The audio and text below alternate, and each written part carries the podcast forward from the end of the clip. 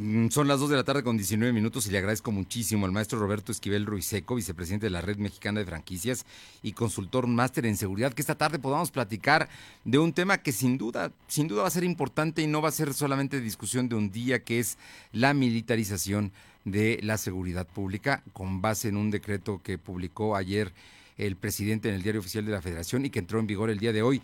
Roberto, muy buenas tardes y muchísimas gracias.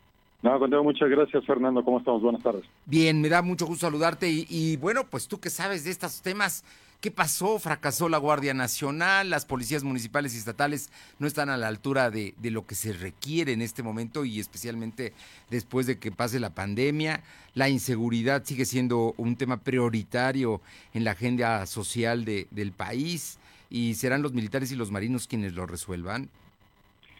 Pues mira, realmente el tema que, que se, ha se ha venido manejando en cuanto a la Guardia Nacional, pues sabemos que desafortunadamente nunca tuvimos la certeza de qué es lo que estaba pasando, qué es lo que estaba pasando con la misma.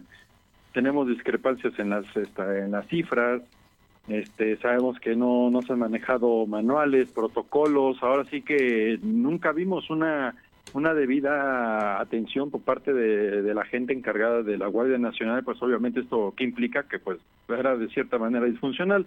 Estaban llevando a cabo lo que eran apoyos a distintas secretarías de seguridad pública en a nivel nacional, obviamente es todo un tema de coordinación, pero de ahí en fuera no vimos más, este, más que un, un cuerpo, por así decirlo, tipo ejército, marina, en el cual entraban al mismo tipo de, enfrentamientos con el crimen organizado, pero de ahí en no veíamos que tuviera ningún otro tipo de cambio real al que necesitábamos como Guardia Nacional tal cual. Oye, bueno, lo que pasa es que primero no, no logró los objetivos. Como bien dices, no tenía una estructura mínima básica, eh, desde los manuales operativos hasta la coordinación que se requería. Incluso la semana, hace dos semanas, eh, uno de sus jefes estuvo implicado en una reunión con grupos sospechosamente delincuenciales en Puebla, ¿no? En la Sierra Norte. Digamos, ejemplos como eso. Pero además era una policía que se decía que iba a ser civil y la verdad es que su mando era militar y toda la mayor parte de, sus elementos también eran de origen militar. Entonces no se consiguió el objetivo de eh, hacer una policía civil, eh, Roberto Esquivel.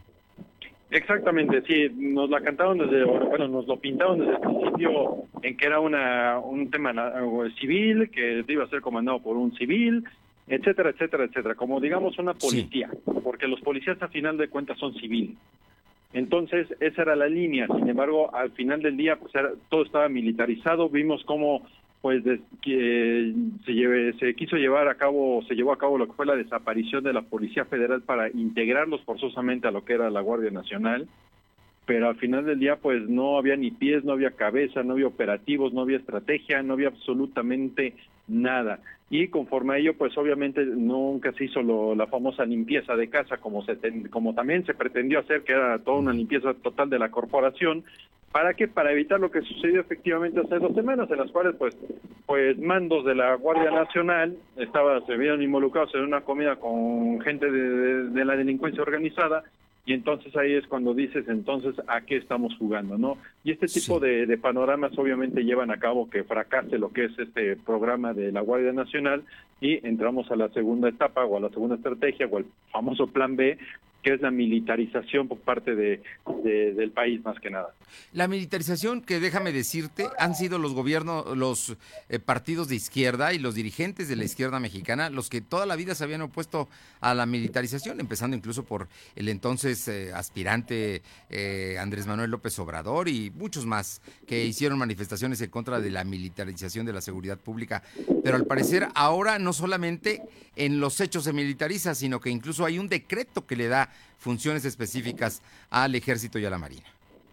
Sí, es algo que sí de cierta manera no, nos preocupa como sector empresarial y obvio y principalmente como ciudadanos, porque eh, pues sabemos que igual, al igual que la Guardia Nacional, con el tema del ejército y la marina, y más que nada en el ejército y la marina no tanto, pues tenemos todo este tipo de situaciones en las cuales pues obviamente no llevan a cabo lo que es la protección de los derechos humanos, son intransigentes en algún punto y en algún momento, este no se manejan ciertos protocolos civiles, simplemente son castrenses tal cual, porque esa es la formación de, la milicia, y eso obviamente pues es algo que, nos atañe, ¿no? Una, dos, efectivamente la gente de izquierda, los partidos de izquierda, entre ellos el actual presidente de la República, pues estaba en contra de, este tipo de, acciones. Hoy en día ya se, genera lo que es el decreto por parte del mismo presidente, pero la, lectura va más allá de ello. Vemos que hay un descontento social, obviamente eso que implica que va a haber gente que ya no ya no quiere que él que, que continúe con el poder,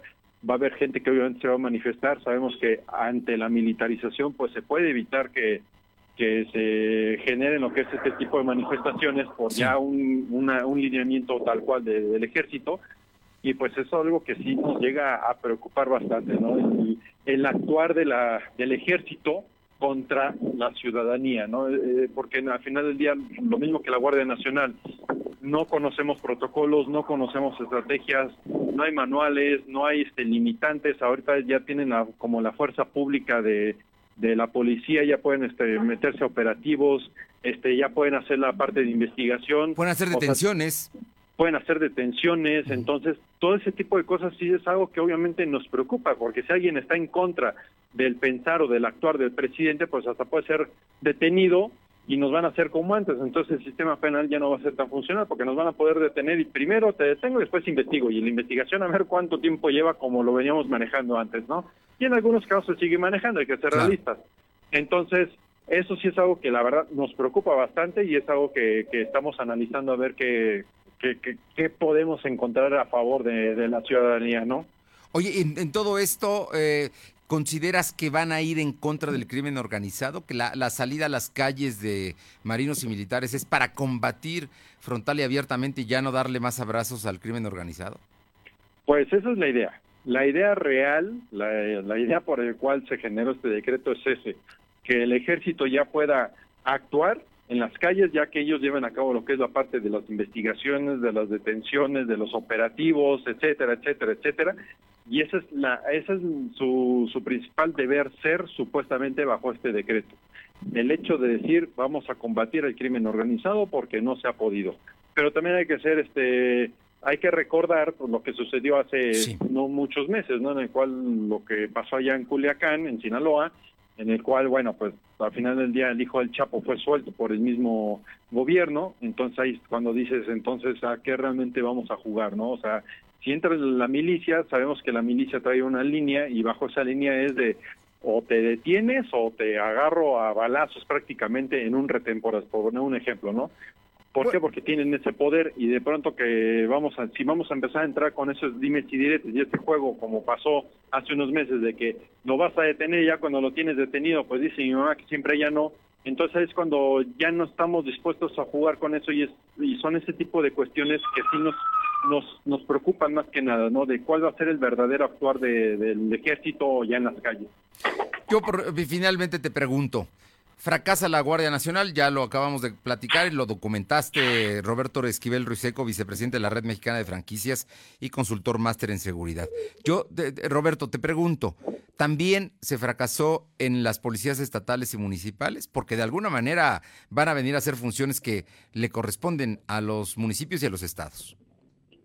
Bueno, de cierta manera hay ciertos delitos que hay que hay que hay que diferenciarlo. Hay delitos que son fuera que les corresponden directamente al tema federal, fueros federales o el federal tal cual, este otros que son estatales, hay otros que son municipales y sin embargo siempre el eslabón débil ha sido la policía municipal, en la cual han sido muy frecuentemente este, infiltradas por el crimen, en el cual hasta no sabemos cómo le hacen, o bueno, sí sabemos, pero claro. este, entran a las filas, este, acreditan las pruebas de control y confianza mejor ellos que los mismos policías, y ahí están. Entonces, y hemos tenido casos aquí en Puebla, por ejemplo, Ciudad Cerdán, Tehuacán, este, este, San, Martín Texmelucan, sí, etcétera, etcétera, etcétera. Amozoc, otro de ellos. Entonces sabemos que son muy débiles las, las policías municipales en todo el país porque son fáciles de persuadir por el tema salarial y todo. O amenazar o lo que tú quieras, pero al final de cuentas están ellos bien involucrados de alguna manera por omisión o por lo que tú quieras o por complicidad, pero con el crimen. Y ahora resulta que entonces, pero el ejército va a salir a las calles y al salir a las calles, yo creo que ahí, el, además hay que decirlo, el ejército y la marina se preparan precisamente para la guerra, no se preparan para dar abrazos, ¿eh? Sí, ellos no se preparan para, vamos a negociar, vamos a platicar, de, a ver, o te cuadras o te cuadras prácticamente, y si no te vas a cuadrar, pues a lo que vamos, al final de cuentas, como tú bien lo mencionas, su, su formación es para la guerra.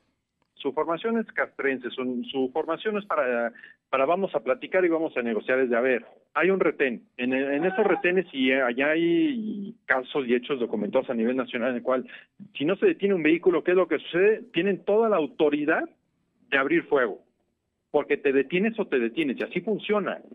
Así funciona con ellos a diferencia que las policías, ¿qué es lo que hacen? Llevan a cabo lo que es una persecución, etcétera, y demás, ¿no? Entonces, ya es distinta la formación. Entonces, se supone que ellos entran para combatir el crimen organizado porque esa es su línea. Ese es su lineamiento. Nada más cosa de ver si realmente van a poder, o sea, les van a permitir que lleven a cabo esa función o no se los van a permitir y entonces solamente van a estar en la calle para algún otro fin que ya en su momento lo, lo podríamos ver. Igual y ahorita nada más nos aventamos ahora sí que no, no, bueno, castillos en el aire. En este momento simplemente hay que estar atentos a lo que suceda, pero por lo pronto yo no he escuchado voces a favor de, de esta decisión que acaba de tomar la presidencia de la República y vamos a ver, finalmente faltan muchas explicaciones que dar, ¿no? Y algunas de estas que tú acabas de comentar, Roberto. Sí, por supuesto, estaremos ahí a la espera de ver que si es que en algún momento nos dan alguna explicación y si no, bueno, pues eh, estaremos viendo la actuar más que nada por parte del ejército en las calles. Por lo pronto te pregunto a ti, en el caso de la seguridad de las empresas en Puebla, ¿cómo va? Pues mira, ahorita las empresas en su mayoría, lo que es el sector restaurantero, algunos de servicios están cerrados, entonces no han sido víctimas de la delincuencia. Este, otras que siguen operando, pues su incidencia delictiva va a la baja. Eso es una realidad. ¿Por qué? Porque ahorita va mucho lo que es el tema transcente, transporte público, todavía porque mucha gente se sigue moviendo en transporte público, ya sean porque o no les importa lo de la sana distancia y guardar este cuarentena, otros porque tienen que continuar llevando a cabo sus funciones, puesto que no, no pueden parar. Y lo que es también robo a casa habitación eh, es un tema que este, ah, de momento sube, una semana sube, otra semana baja, es fluctuante, y es por lo mismo, por el hecho de que si está la gente en la casa, pues obviamente no solamente te llevas lo que puedan tener, sino hasta en el domicilio, sino hasta pertenencias como el dinero, celulares, etcétera, ¿no? Entonces es un tema aventurado que se va moviendo ahorita hoy en día. Bueno, pues vamos a estar muy atentos. Por cierto, que el día hace un par de horas asaltaron una farmacia del ahorro allá en el, la 16 de septiembre y el bulevar a la altura de lo que es el, el bulevar Valsequillo o Carlos Camacho Espíritu, ¿no? Entonces, pues ahí están, son, son los fenómenos que se están dando en este momento. Sí, ahorita lo que sí hay que tener mucho, mucha precaución, y eso sí, hay que mencionar, son las, estas tiendas de conveniencia. Sí. Este, ahora sí que, perdón por los comerciales. No, no, no, está bien. Electra, FAMSA, Coppel, todas esas están siendo asaltadas constantemente, Sam's Club, etcétera. Este, tiendas como Oxxo, 7-Eleven, son las que regularmente porque siguen abiertas, siguen operando, este y es obviamente es mercancía rápida de, de mover, ¿no? Que son celulares, que son tablets, ese tipo de cuestiones. Entonces son ahorita las que están buscando principalmente y en el caso de las otras pues viene siendo lo que es el alcohol, el cigarro y el dinero más que nada. Roberto Esquivel Ruiz Seco, vicepresidente de la Red Mexicana de Franquicias y consultor máster en seguridad. Como siempre, un gusto saludarte y muchísimas gracias por esta plática. Mío, muchas gracias, buen día. Muy buenas tardes.